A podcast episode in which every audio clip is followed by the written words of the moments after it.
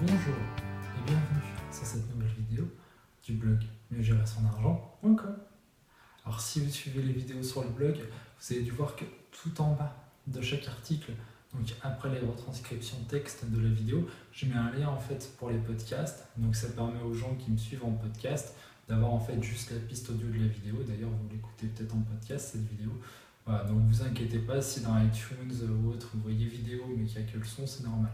C'est vraiment pour vous faire profiter en fait euh, à tous des réponses que j'apporte et qui je pense euh, peuvent vraiment euh, vous aider. Voilà, donc là on va enchaîner sur une question d'Adrien qui est vraiment encore assez vaste cette fois-ci, assez généraliste, qui me dit qu'il veut placer de l'argent au meilleur taux possible et il veut savoir qu'est-ce qui est le mieux aujourd'hui? Alors Adrien, c'est pas une question, on va dire, rapide, qui est facile mais qui est pas rapide, donc ça dépend en fait ce que tu veux faire. Si tu veux te cantonner à l'épargne bancaire, par exemple tu, tu veux un profil sécurisé, tu vas pas prendre des risques, là ce que tu peux faire, c'est soit aller, euh, si tu as moins de 25 ans, sur un livret jeune, ou si tu peux le faire parce que tu ne payes pas beaucoup d'impôts sur un livret d'épargne populaire, ou sinon euh, de profiter en fait euh, des super livrets qui ont, qui ont cours, par exemple, je sais pas, 4% pendant 3 mois ou autre, ça, pour l'épargne bancaire, voilà, c'est vraiment euh, ce qui rapporte le plus. Après, si tu veux faire un petit peu plus de l'investissement, mais toujours en restant sécuritaire, tu peux aller sur de l'assurance vie avec des fonds euros qui là en fait euh, vont te permettre d'avoir, euh, pour les meilleurs en 2013, ils ont rapporté un petit peu plus de 4%, je pense notamment à, Fortuneo pour ça, avec son fonds sur avenir opportunité, un fonds euro de très bonne facture que je recommande. Ou euh, ah, ça a rapporté aussi un petit peu moins, mais il y a ce Boursorama qui était, euh, qui était à 3, 3,5 ou 3,6 euh, qui était pas mal aussi. donc là, je te conseillerais de faire ça. Et puis si tu veux pimenter un petit peu les choses, de mettre des unités de compte qui ont énormément rapporté. Hein, moi j'en ai l'année dernière qui ont, eu des rendements à deux chiffres, 20-30%. bon là, ça va se tasser un petit peu parce qu'en 2014, vu que la bourse a bien monté en 2012 et surtout en 2013, bon, ça, se, ça se tasse un petit peu. Donc, je vais faire la transition sur la bourse.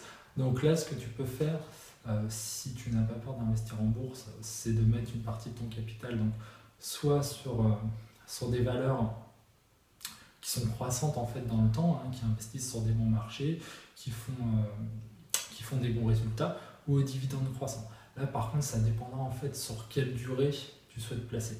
Si c'est plutôt court terme, euh, j'aurais tendance à te conseiller soit d'éviter la bourse, soit d'aller sur des ETF.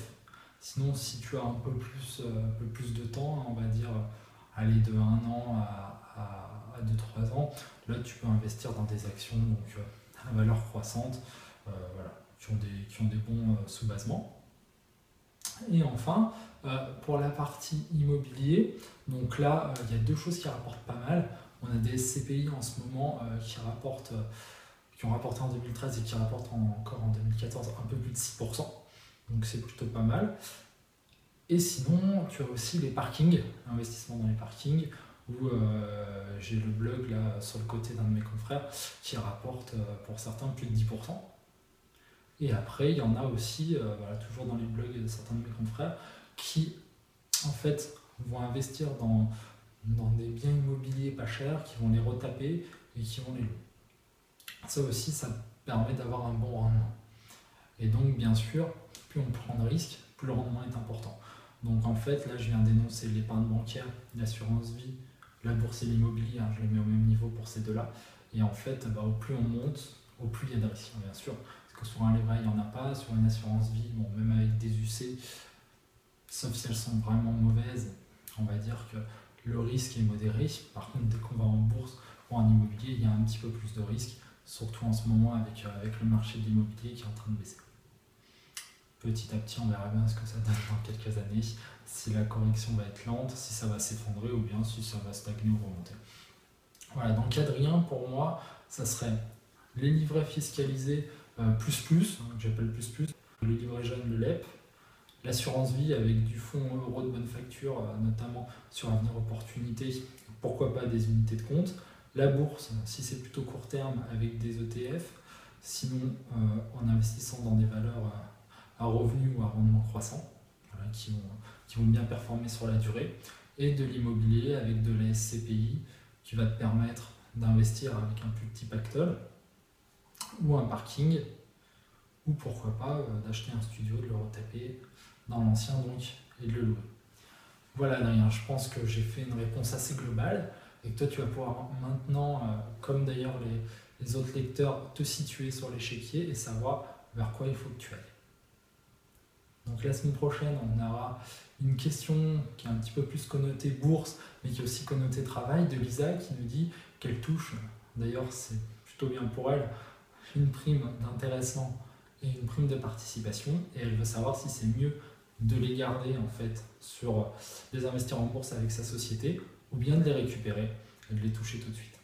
Donc c'est un sujet qui est aussi passionnant, qui je pense va intéresser bah, ceux qui sont plutôt dans des entreprises moyennes ou grandes entreprises qui, donc, qui ont ces mécanismes en place, mais euh, qui peut être assez intéressant. Donc je vous dis à la semaine prochaine et merci d'avoir suivi cette vidéo ce podcast.